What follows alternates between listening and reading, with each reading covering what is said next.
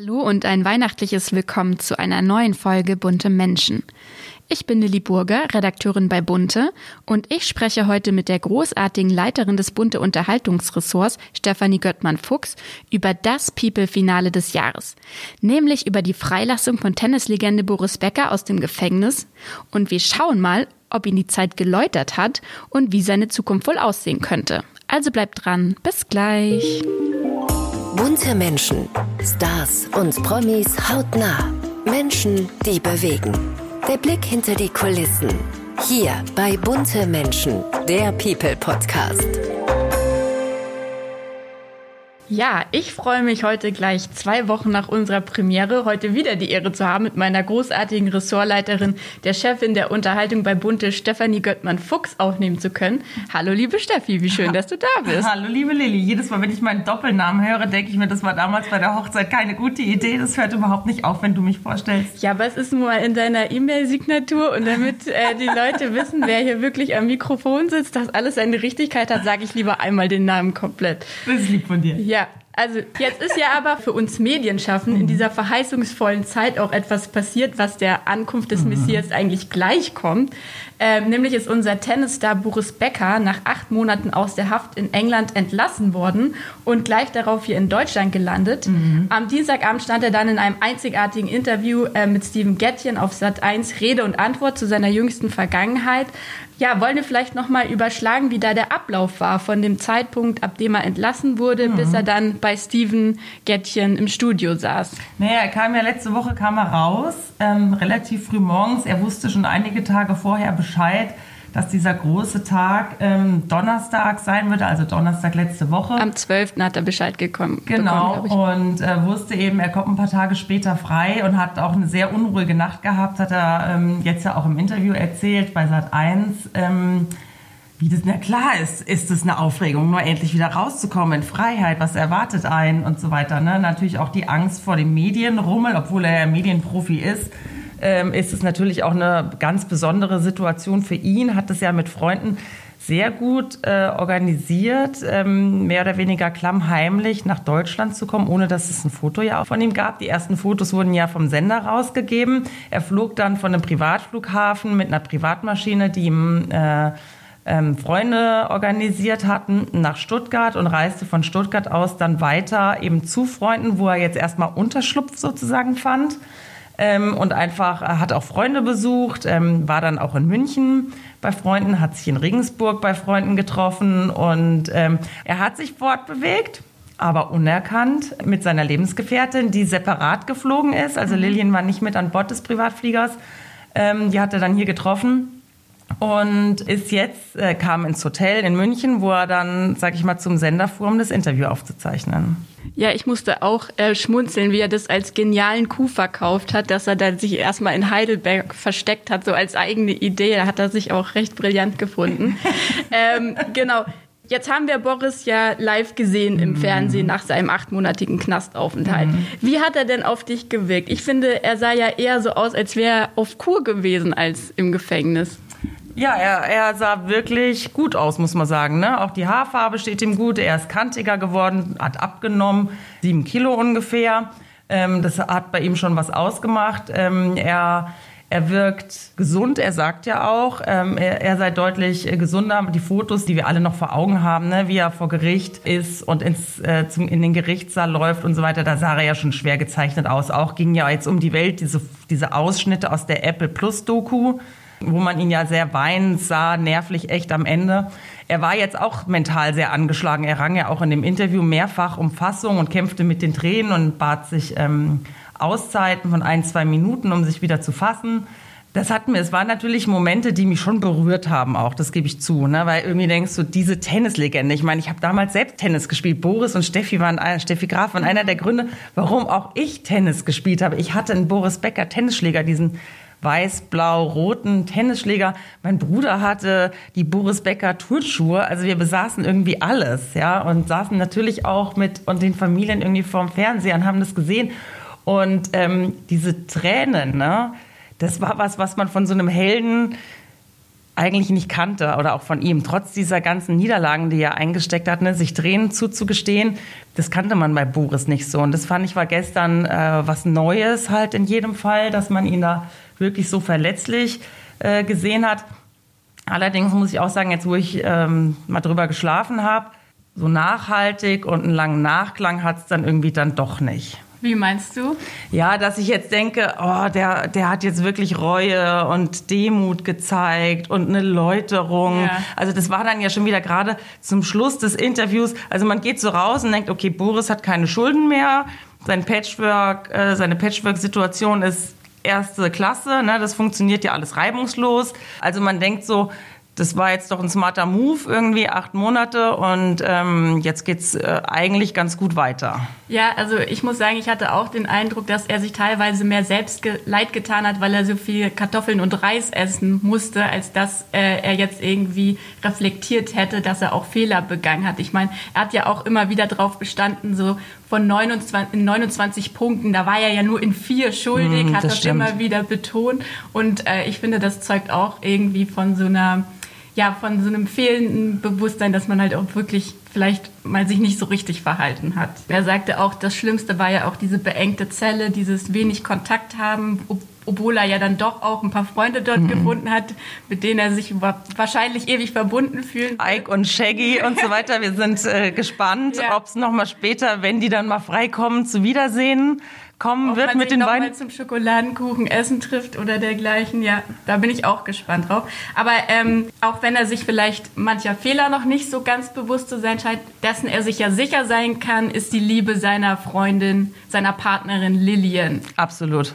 Wie schätzt du denn deren Beziehung jetzt ein? Also ich fand zum Beispiel ja auch sehr berührend, wie er dann sagte, als das Urteil verkündet wurde, dass er zu ihr gesagt hat, ähm, er muss jetzt ins Gefängnis, du bist eine schöne, mitten im Leben stehende Frau, mhm. du musst nicht auf mich warten. Also da habe ich, da finde ich, hat er wirklich Größe auch gezeigt. Aber wie ist denn deren Beziehung jetzt sonst so einzuschätzen? Naja, ich sage jetzt mal, ich habe in meinem Bekanntenkreis ähm, Freunde, die führen Beziehungen, sag ich mal, zum Ende des anderen Planeten sozusagen. Ne? Also ich sag jetzt mal, klar sind acht Monate eine lange Zeit, also oder es waren ja ursprünglich 30 Monate sozusagen. Ne? Natürlich ähm, zeigt es von der Größe und natürlich auch von der Angst, seine Partnerin äh, zu verlieren.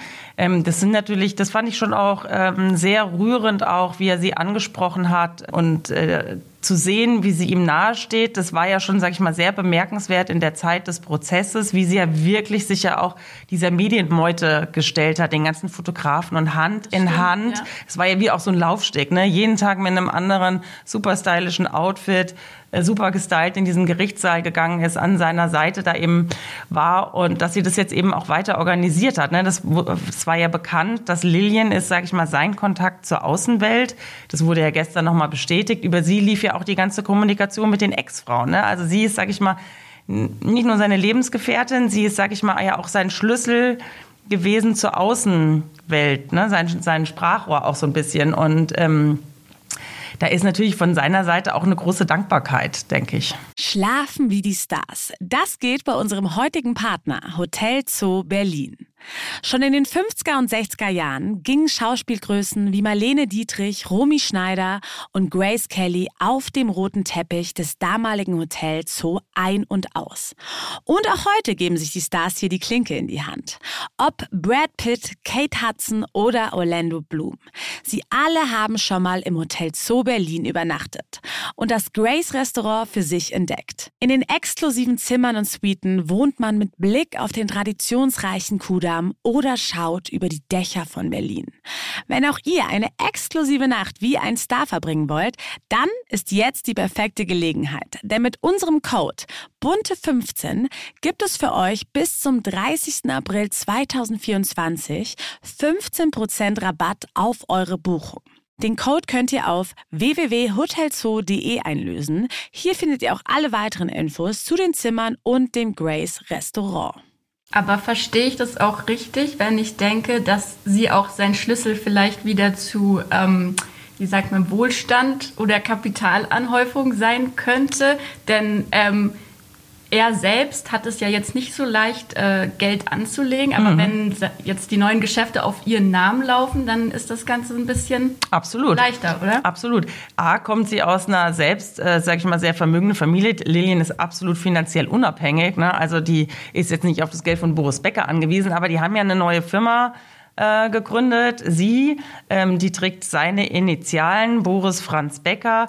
BFB und ähm, da ist das Ziel, sag ich mal, Boris zu vermarkten. Sie tritt da sozusagen quasi als Managerin vielleicht auf in Zukunft ähm, und bekommt natürlich, wie das, sag ich mal, in so Management-Agenturen einfach ist, ähm, einen Anteil an Provision.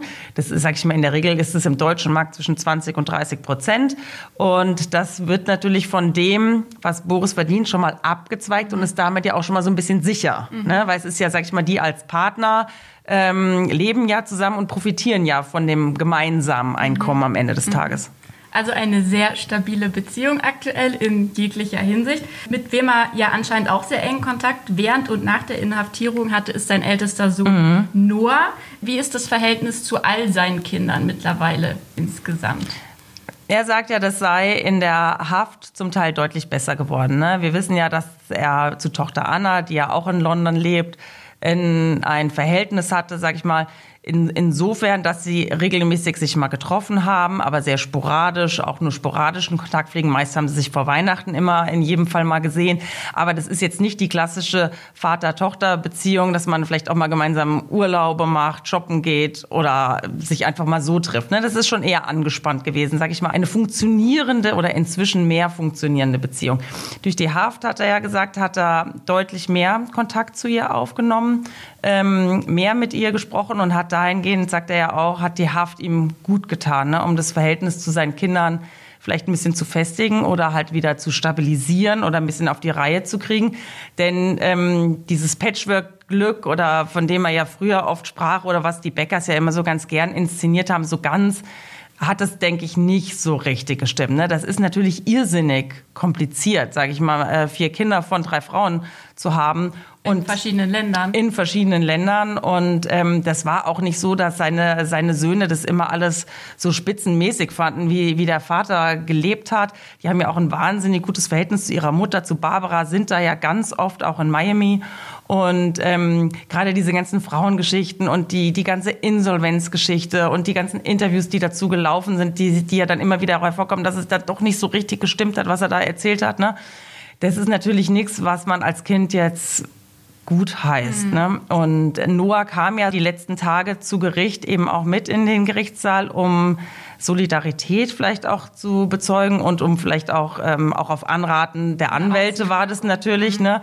Die Familie steht ihm bei. Die Kinder haben ja damals dann auch Briefe geschrieben sozusagen, ne? um, um nochmal zu sagen, wie wichtig der Vater ist. Aber welche Situation sich ja eher verschlechtert hat, die ja ohnehin auch nicht wirklich... Ähm, so harmonisch ist, ist die, die, das Verhältnis zu seinem Sohn Amadeus. Ne? Der lebt ja bei Lilly. Wir haben jetzt alle noch mal gehört, auch von Boris, wie schwierig das Verhältnis zwischen Lilly und ihm ist. Da hat er, er hat sich nicht negativ geäußert, aber sag mal, zwischen den Zeilen konnte man lesen, Absolut. Allein, dass er sie bei ihrem vollständigen Namen wieder nennt, Charlie Lee. Genau, auch weil sie darauf bestehe. Ja, ja, ne? Das ja. fügt ja noch hinzu. Also sag ich mal, der, der klingt so ein bisschen, als ob der Absolut. Streit und der Stress von Lilly ausgehe. Und Amadeus lebt ja bei Lilly, der hat ja auch die ganze Corona-Zeit, als er ja noch, sag ich mal, auf freiem Fuß ja war, ja. Ne, hat er ja auch die meist eigentlich nur bei ihr gelebt. Und das war ja auch schon davor, dass er den eigentlich kaum gesehen hat. Ne? Und ähm, jetzt es gab, wollte er es ihm auch nicht zumuten. Jetzt wollte er es ja. nicht zumuten. Wir erinnern uns alle, es gab, sag ich mal, als er sich verabschiedet hat, vor seiner Urteilsverkündung gab es ja auch diese, diese Fotos, wo er sich von Amadeus verabschiedet. Das ging gefühlt ging es ihm natürlich ja viel mehr zu Herzen als dem Buben, weil der Bub wusste, er konnte das ja auch gar nicht überreißen, mhm. was das bedeutet oder ob sein was bedeutet eine Haftstrafe, wie lange sind irgendwie 30 Monate oder so, was ihm da vielleicht irgendwie droht oder, oder mehrere Jahre standen da ja auch zur Diskussion an Haftstrafe. Das kann so ein Kind natürlich überhaupt nicht überreißen. Ne? Was bedeutet, den Vater für so lange Zeit zu verlieren? Aber das ging ihm dann in dem Moment ja schon sehr nah. Aber jetzt wollte es ihm eben nicht zumuten, ihn zu sehen. Und diese ganze, wie das jetzt wird, er darf nicht mehr nach England einreisen. Ja. Ne? Was bedeutet das für mhm. das Kind? Ja. Also es liegt jetzt an Lilly, sage ich mal, jedes Mal Amadeus in den Flieger zu setzen. Am besten halt mit ihm. Ich kann mir nicht vorstellen, dass sie ihn alleine durch die Gegend fliegen lässt.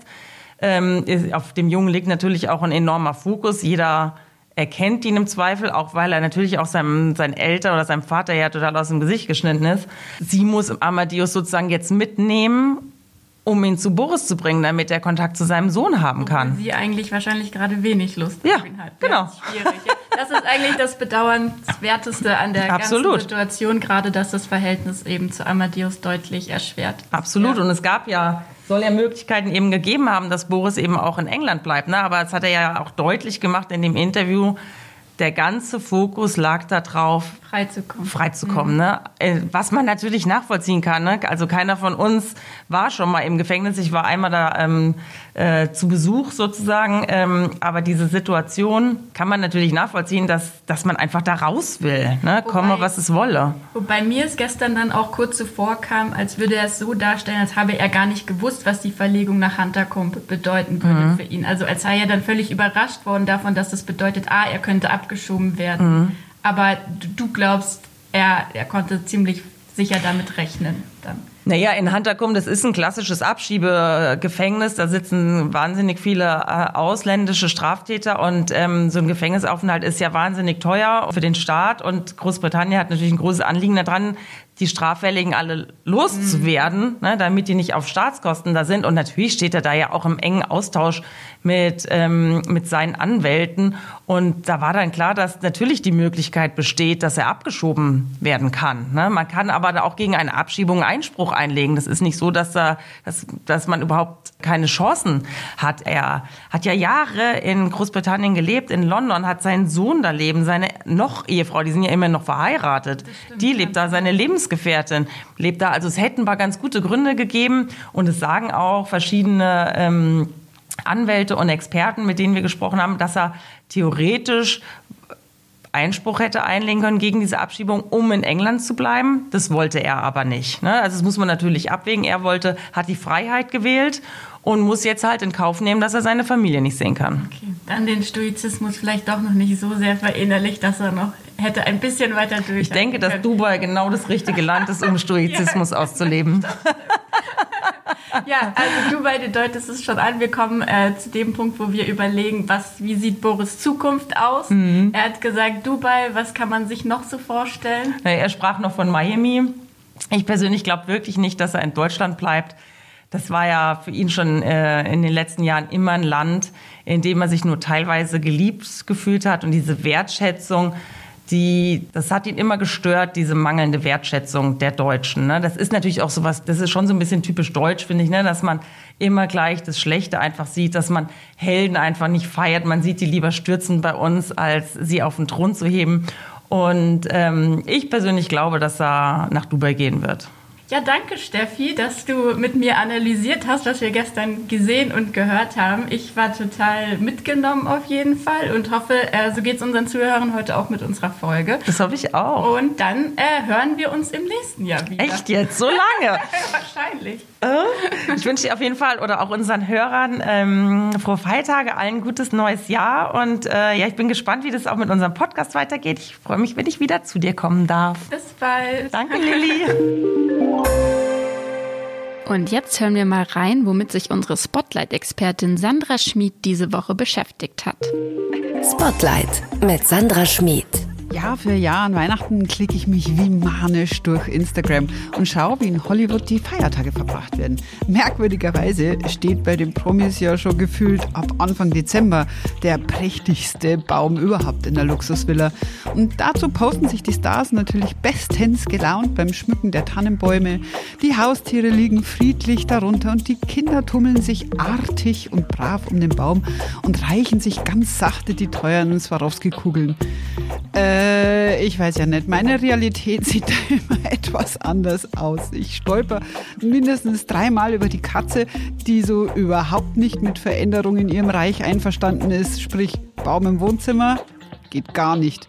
Den ersten Nervenzusammenbruch bekomme ich normalerweise immer beim Entwurzeln der Lichterkette, den zweiten dann bei der dritten Kugel, die von den über die Jahre viel zu lockeren Drahtösen oben an der Kugel auf den Boden knallen. Äh, was im Übrigen zum vierten Mal über die Katze stolpern führt, weil Glasscherben, sehr interessant. Äh, zumindest für die Katze. Der Baum steht schief, die Lichter sind dann irgendwann nur linksseitig angebracht, weil Entwirren der Kabel absolut unmöglich. Und deswegen mit einem trotzigen Wurf, ja, auf den Baum irgendwie geschmissen. Ähm, und mit Garantie fängt der Scheißbaum dann am zweiten Weihnachtsfeiertag dermaßen zum Nadeln an, dass ich ihn am liebsten schon wieder rausschmeißen würde. Warum nadeln Promi-Bäume eigentlich nicht? Ich meine, die stellen den Anfang Dezember auf und an Weihnachten immer noch 1A. Am Anfang dachte ich mir, gut, äh, einzige Möglichkeit, die Kardashians und Co., die heizen einfach nicht und dann halten die Nadeln länger.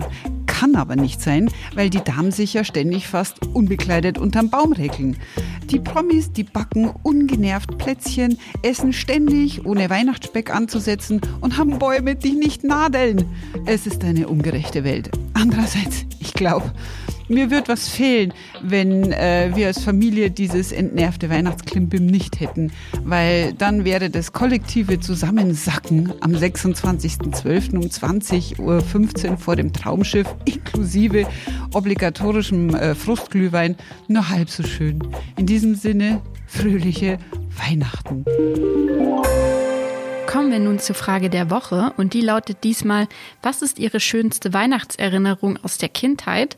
Und wir haben eine Antwort von Schauspielerin Nele Kieber, bei der es eher so klingt, als wäre es brenzlig gewesen als besonders schön. Die Frage der Woche. Ja, ich erinnere mich, dass wir mal fast die Wohnung abgebrannt haben, weil wir immer echte Kerzen auf dem Weihnachtsbaum oh Gott, wir auch. Aber ich mach's auch. Ich habe auch echte Kerzen im Baum. Das war's auch schon mit unserer letzten Folge Bunte Menschen vor Weihnachten. Ich hoffe, sie hat euch gefallen und bleibt natürlich weiter dran, damit ihr wisst, wie es mit unserer Lieblings-VIP-Familie den Bäckers weitergeht. Wenn ihr uns noch nicht abonniert habt, solltet ihr das jetzt tun. Weil wann passt es besser, das Glöckchen zu drücken als kurz vor Weihnachten? Und zwar auf Spotify, iTunes und Co. Lasst uns auch gerne mal eine Bewertung da oder schickt uns Anregungen sowie Wünsche an buntemenschen.burda.com oder per Direktnachricht an unseren Instagram-Kanal an bunte-magazin. Ich wünsche euch eine sehr besinnliche Restwoche, ganz schöne Weihnachten und glamouröse Geschenke. Bis zum nächsten Mal. Tschüss. Bunte Menschen, der People Podcast. Immer donnerstags neu. Ein bunter Original Podcast.